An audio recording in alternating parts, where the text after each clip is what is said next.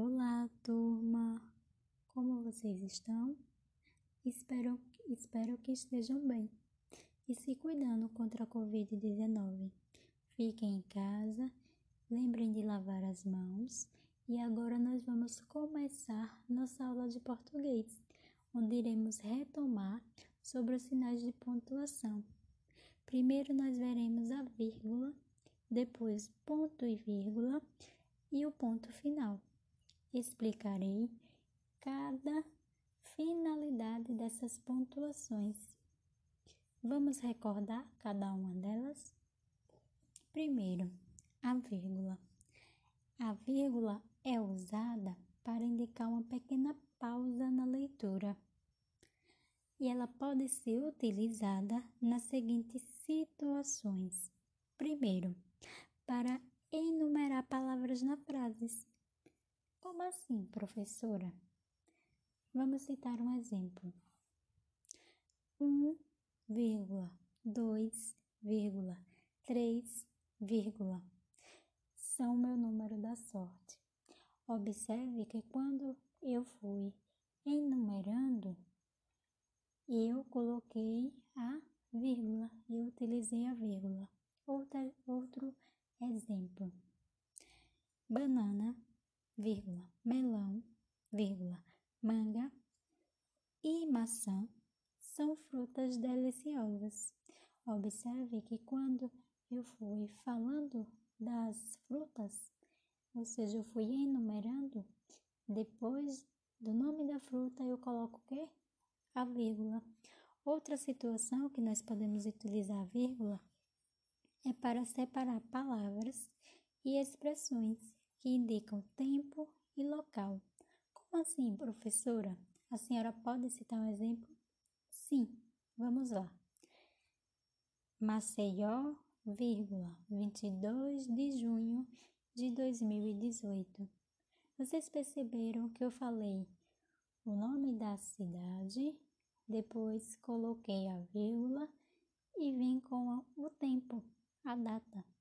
Então, quando for para separar o tempo do local, eu utilizo a vírgula.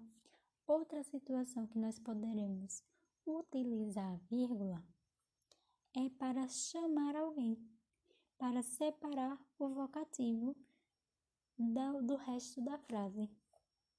Um exemplo: Carlos, você esqueceu seu guarda-chuva? Observe que quando eu chamei Carlos, houve uma pequena pausa para me é, ler o restante da frase. Então, toda vez que eu for chamar alguém, vou fazer um chamamento, eu utilizo o que? A vírgula. Ou seja, para separar o vocativo, eu vou utilizar a vírgula. Agora, vamos ver o sinal de pontuação outro sinal de pontuação, que é o ponto e vírgula. E para que ele é utilizado? O sinal de pontuação ponto e vírgula é quando se deseja indicar uma pausa na leitura maior do que a vírgula. Lembra que a vírgula é para indicar uma pequena pausa na leitura? Já o ponto e vírgula é para indicar uma pausa maior. Um exemplo: Joana começou a tocar. Seus braços e mãos balançavam com elegância para um lado e para o outro e passeava pelas cordas. Observe que na frase Joana começou a tocar, houve uma grande pausa. Por isso que utilizamos o sinal ponto e vírgula. E agora, professora, qual é o próximo sinal de pontuação que iremos rever? O ponto final. O ponto final, como ele já disse, é para final, finalizar uma frase e também para indicar uma pausa longa na frase. Como assim? O ponto final ele pode ser usado em uma frase para declarativa que ele pode afirmar ou negar. Ou seja, O ponto final indica o fim de uma frase declarativa que pode ser afirmativa ou negativa. Um exemplo: Hoje fui à feira. Eu estou afirmando que fui na onde? À feira. Então, vocês observam que eu estou declarando algo de maneira que eu estou afirmando. Então, é uma frase afirmativa. E no final da frase, eu coloco o que? O ponto final, certo? Agora que nós revimos os três sinais de pontuação, que foram a vírgula, que serve para dar uma pausa pequena na leitura, ponto e vírgula, que indica uma pausa maior, e o ponto final é para finalizar uma frase, um, finalizar uma frase declarativa, onde ela pode ser afirmativa ou negativa. Vocês vão separar um tempo para responder a atividade certo? Bons estudos, porque agora nós vamos para a nossa aula de matemática. Na nossa aula de matemática, vamos rever sobre ordens e classe. Ou seja, cada algarismo ele corresponde a uma ordem. E essas ordens elas são numeradas da direita para a esquerda. Como assim? Vocês se lembram das unidades simples e a de milhar? Lembram? Lembram que nas unidades simples, nas unidades simples, elas são separadas como unidade, dezena e centena. A unidade ela é representada pela letra U e ela é a primeira ordem. Já a dezena, que é representada pela letra D, é a segunda ordem, e a centena, representada pela letra C, é a terceira ordem. Já a de, a de milhares, que são unidade de milhar, dezena de milhar e centena de milhar, elas vão ser unidade de milhar, que é representada pela letra UM, será a quarta ordem, Dezena de milhar, representada pela letra DM, quinta ordem, e centena de milhar, representado pela letra CM, é a sexta ordem. Agora nós vamos ver por que classes. Porque cada grupo de três ordens forma uma classe. Como assim? Nós vamos ter duas classes sendo a classe das unidades simples, que será a primeira classe. Lembra que a unidade simples elas são compostas por três ordens. Quais são elas, professora? Unidade, dezena e centena. Já a classe de milhares, ou a segunda classe, é composta também por três ordens, que são unidade de milhar, dezena de milhar e centena de milhar. Lembram que devemos começar a responder a atividade quando for sobre ordens e classes sempre pela primeira ordem. E quem é mesmo a primeira ordem? É a unidade. Então, na hora de responder, observe que devemos começar pela primeira ordem, que é unidade. Agora, Vamos recordar o que é arredondar um número? Vamos lá. Para fazer o arredondamento, nós colocamos a terminação do número em zero e pode ocorrer em dezena, centena ou milhar. Se a minha terminação é em dezena tem que ser em zero, ela pode ser zero, zero, dez, vinte, trinta, quarenta, cinquenta, sessenta, setenta, oitenta, noventa. Mas, professora, se for centena, aí serão três zeros, que vai ser cem, três zeros, cem, duzentos, trezentos, quatrocentos, quinhentos, seiscentos, setecentos, oitocentos e novecentos. Professora, e se for a de milhar? Aí vai corresponder a mil. Então serão quatro zeros, ó. Mil, dois mil, três mil, quatro mil, cinco mil, seis mil, sete mil, oito mil e nove mil. Vocês perceberam que todas as terminações dos números são o quê? Zero. Ela pode estar em dezena, centena ou milhar. Professora, a senhora pode citar um exemplo? Sim, meus alunos, vamos lá. Temos o número 870, certo? E ele quer arredondar para a centena mais próxima. Lembre-se que a terminação do, do número tem que ser o quê? Zero. Então, quem é mais próximo de 870? O número 800 ou 900. Vamos lá. Imagine uma reta numérica e nela está o número 800, 870 e 900. Observe na reta que vocês imaginaram. Quem está mais próximo do número 870? Se vocês responderam o número 900, parabéns, vocês acertaram.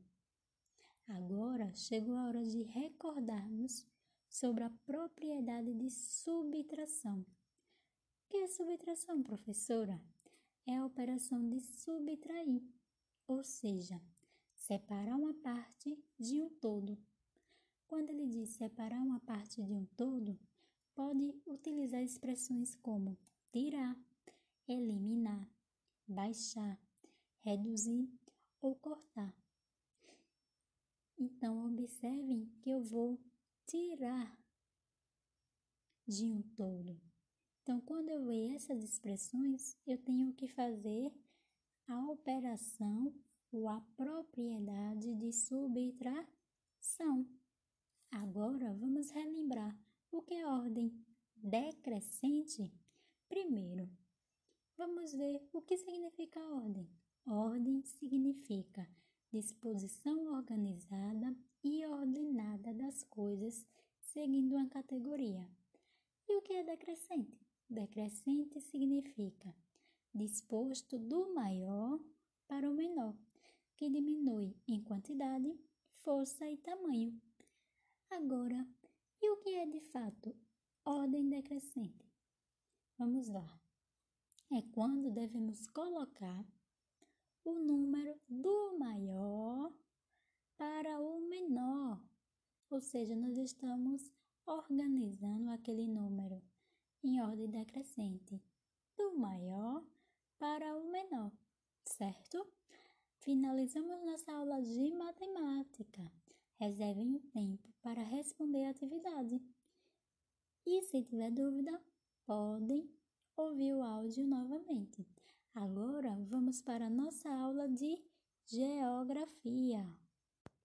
Na nossa aula de geografia, nós retomaremos sobre o trabalho das pessoas e as paisagens.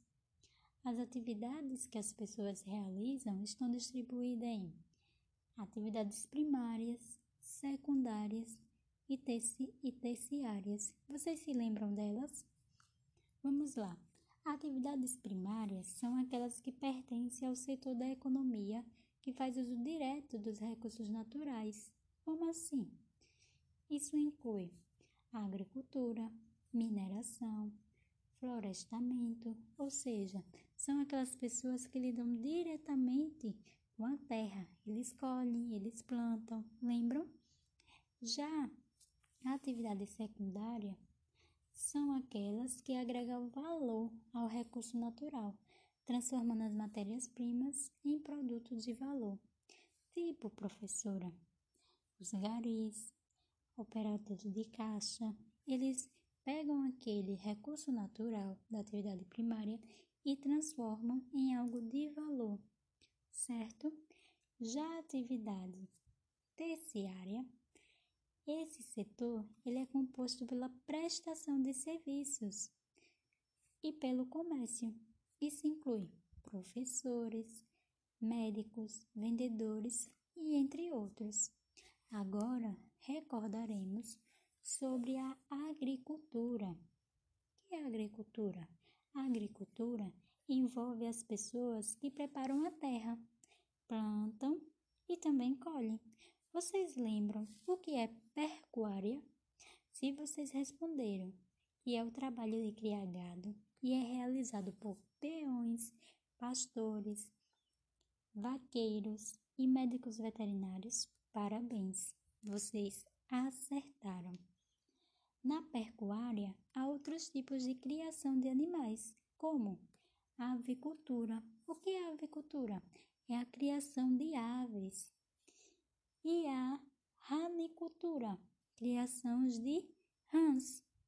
Já a apicultura é a criação de abelhas e existem diversas criações de animais.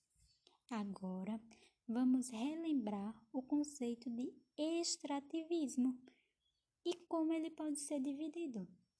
Extrativismo é o trabalho de coleta ou extração de vegetais, minerais e animais. Ele pode ser classificado ou dividido em extrativismo vegetal, extrativismo mineral e extrativismo animal. Vamos citar cada um deles? Vamos lá.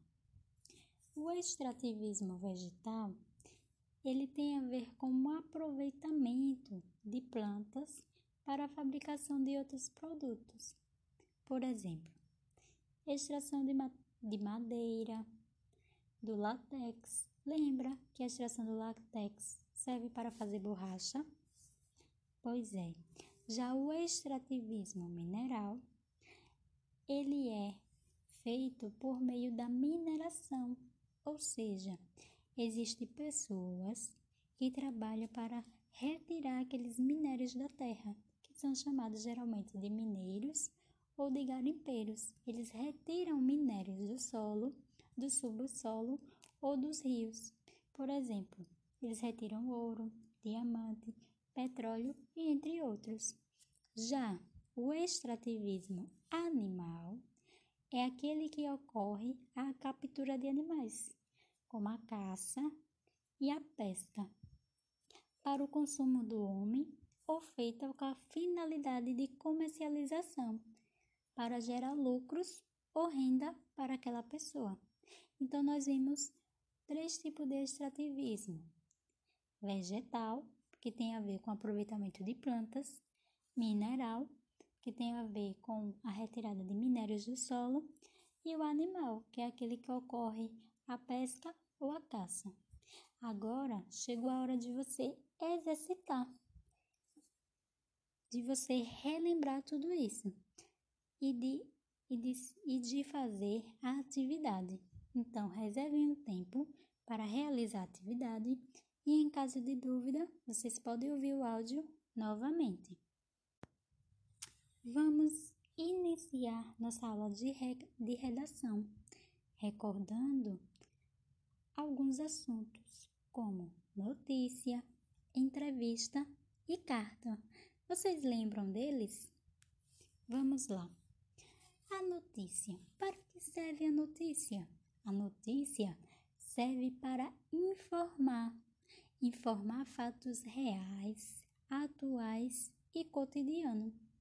Ou seja, a notícia refere-se a um fato acontecido e ela pode ser transmitida pela língua oral e pela língua escrita.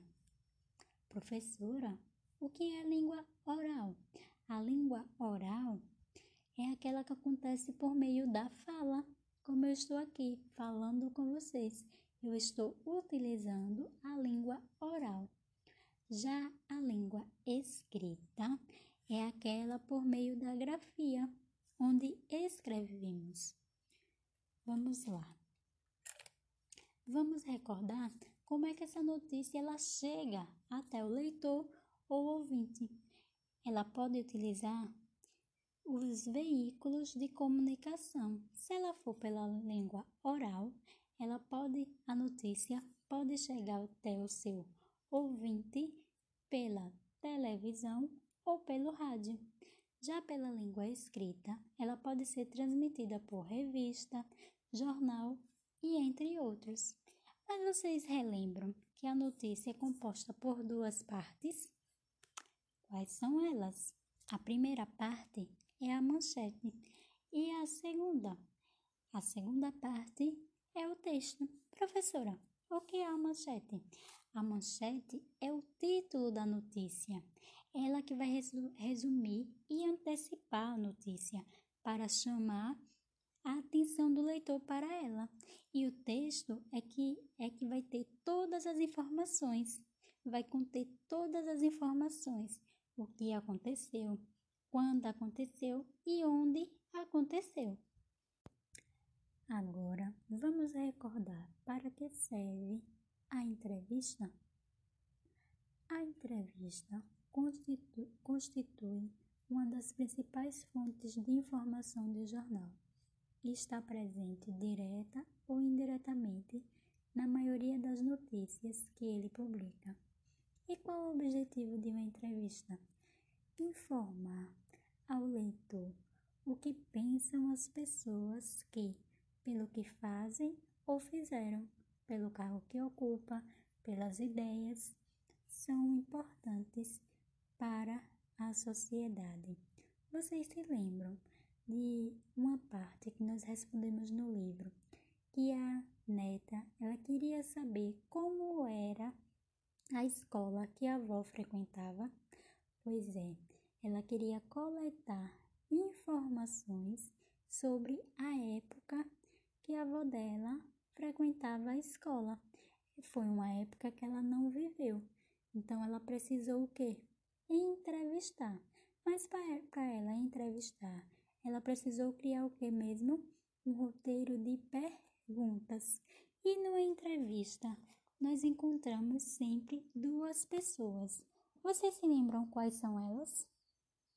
Se vocês responderam ou pensaram que é um entrevistador e o um entrevistado, parabéns, vocês acertaram. Lembre que o entrevistador é quem faz as perguntas e o entrevistado é quem responde a pergunta. E a entrevista, professora, ela pode ser oral? Sim, ela tanto pode ser oral quanto pode ser escrita. E em que meios de comunicação a entrevista pode ser apresentada oralmente? Pela televisão, pelo rádio. Professora, e em que meios de comunicação a entrevista é apresentada na forma escrita? Vocês podem ver no jornal e também em revistas. Agora aqui vamos recordar sobre a carta. Vocês se lembram o que é carta? Para que ela serve? Vamos lá? Vamos rever para que ela serve? Bem, a carta é um tipo de texto utilizado entre as pessoas, com o objetivo de corresponderem entre si, contando as novidades, trocando informações, enviando e recebendo notícias de familiares e amigos. Vocês se lembram como a carta ela chega até aquela pessoa que você quer enviar. Ela chega por meio de quem mesmo dos correios. Nós sabemos que hoje tem os recursos tecnológicos como WhatsApp, Instagram, Facebook, que podem ser mensagens, podem ser trocadas mensagens espontâneas, né? instantâneas. Mas a carta ela ainda continua sendo utilizada como um instrumento de comunicação de grande utilidade. Professora, mas na carta a gente pode só utilizar a linguagem formal ou podemos também utilizar a linguagem informal? Vamos lá. Na carta, se você tem uma intimidade com a pessoa, você pode sim utilizar uma linguagem formal, porque se a carta for endereçada a um amigo, é permitido uma aproximação maior, né? Como uma brincadeira, um apelido inofensivo e entre outros. Mas lembre-se, a linguagem utilizada é de acordo com o nível de intimidade estabelecido entre o remetente e o destinatário. Lembre-se, remetente é a pessoa que envia e o destinatário é a pessoa que recebe, certo? E lembre-se também que no envelope, lembram do envelope que nós preenchemos na sala? Vocês não, não podem esquecer que o remetente e o destinatário eles deverão ir escrito tanto na frente como no verso. No envelope vai ter o espaço do CEP, do, do seu nome, que é o remetente, do destinatário, então deverão ser preenchidos antes de ser colocado no correio. E a linguagem depende da intimidade que você vai ter com a pessoa, certo? Agora que finalizamos nossa aula de redação, vocês irão responder à atividade. E em caso de dúvida, vocês poderão ouvir o áudio novamente. Bons estudos e até a próxima aula!